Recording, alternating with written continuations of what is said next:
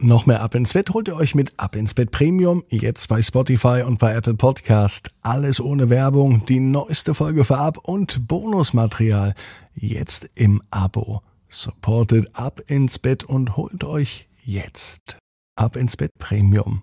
Dankeschön. Ab ins Bett, ab ins Bett, ab ins Bett, ab ins Bett. Der Kinderpodcast.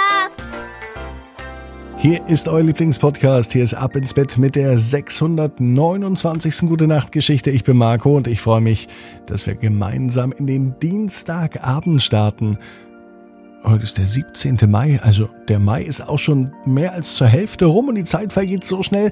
Dann lasst uns doch gar nicht mehr lange warten, sondern einfach mit dem Recken und Strecken beginnen. Nehmt die Arme und die Beine, die Hände und die Füße und reckt und streckt alles so weit weg vom Körper, wie es nur geht. Macht euch ganz, ganz, ganz, ganz lang.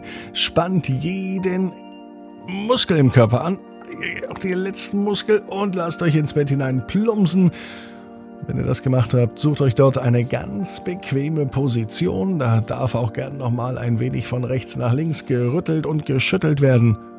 Und heute Abend bin ich mir sicher, findet ihr die bequemste Position, die es überhaupt bei euch im Bett gibt. Heute habe ich eine Frage an euch. Eine ganz, ganz wichtige Frage. Habt ihr heute Abend schon Zähne geputzt? Wenn nicht, jetzt auf Pause drücken, Zähne putzen und dann kommt die gute Nachtgeschichte. Für Dienstag, den 17. Mai, die 629. Episode von Ab ins Bett. Sally und die Sandborg. Sally ist ein ganz normales Mädchen. Es ist ein ganz normaler Dienstag, es kann sogar der heutige Dienstag sein. Bei Sally scheint die Sonne. Direkt am Nachmittag, als sie vom Hort nach Hause kommt, hat sie eine gute Idee. Mama, sagt Sally, wollen wir heute zum Strand gehen? Mama kratzt sich an der Stirn. Sally weiß, dass das ein gutes Zeichen ist, denn immer wenn sich Mama an ihrer Stirn kratzt, dann denkt sie nach. Und wenn sie nachdenkt, dann kommt sie bestimmt auf die Idee, dass das eine sehr gute Idee ist. Zum Glück wohnt Sally direkt am Meer. Es sind nur fünf Stationen, die Sally mit der S-Bahn fahren muss, um mit Mama zum Strand zu kommen. Vom Bahnhof aus läuft man dann noch zehn Minuten und Sally weiß, wenn wir jetzt losgehen, Mama, dann haben wir noch ganz viel Zeit. Zum Baden ist es jetzt noch fast ein wenig kühl, aber zum Spaß haben, da kann man jetzt schon an den Strand fahren. Mittlerweile kratzt sich Mama nicht mehr an der Stirn. Sie nickt. Heißt das also ja? Fragt Sally. Mama nickt nochmal. Das soll so viel bedeuten wie ja, wir fahren an den Strand. Noch bevor Mama irgendwas sagen konnte, packt Sally ihren Rucksack. Und sie nimmt alles mit, was man an einem Strandtag gebrauchen könnte. Natürlich einen Ball. Vielleicht möchte sie später einmal Fangen spielen. Oder Fußball. Wobei Fußball für Sally selten in Frage kommt, denn Fußball mag sie gar nicht. Fangen, das mag sie aber schon. Und den Ball werfen und fangen, das macht ihr sehr viel Spaß. Dann packt sie noch eine Schaufel ein. Vielleicht möchte Sally ja noch eine Sandburg bauen und außerdem noch eine Trinkflasche, denn so viel frische Luft macht oft durstig.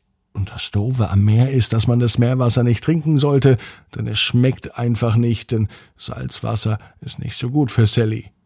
Daher nimmt sie lieber frisches Wasser mit in ihrer ganz eigenen Trinkflasche. Und eine Decke. Der Rucksack ist ja perfekt gepackt, meint Mama. Und so fahren sie nun mit der S-Bahn zum Strand. Es dauert heute besonders lang, denn sie müssen auf die S-Bahn warten. Die hat noch eine Verspätung und auf den Weg vom Bahnhof zum Strand müssen sie eine Umleitung nehmen, denn auf dem Weg der Strandpromenade ist eine große Baustelle. Mit etwas Verspätung, aber dennoch guter Laune kommt Sally an ihren Lieblingsstrand an. In diesem Jahr war sie noch gar nicht dort. Das Wetter war einfach noch nicht so toll. Und außerdem gab es immer andere Dinge, die viel wichtiger waren. Heute allerdings ist genau der richtige Zeitpunkt, um am Strand zu sein und um außerdem eine riesengroße Sandburg zu bauen. Auf Ballspielen hatte Sally keine Lust. Auf Sandburg bauen aber umso mehr. Erst buddelte Sally mit den Händen, später nahm sie noch die Schaufel. Und sie baute und baute und baute.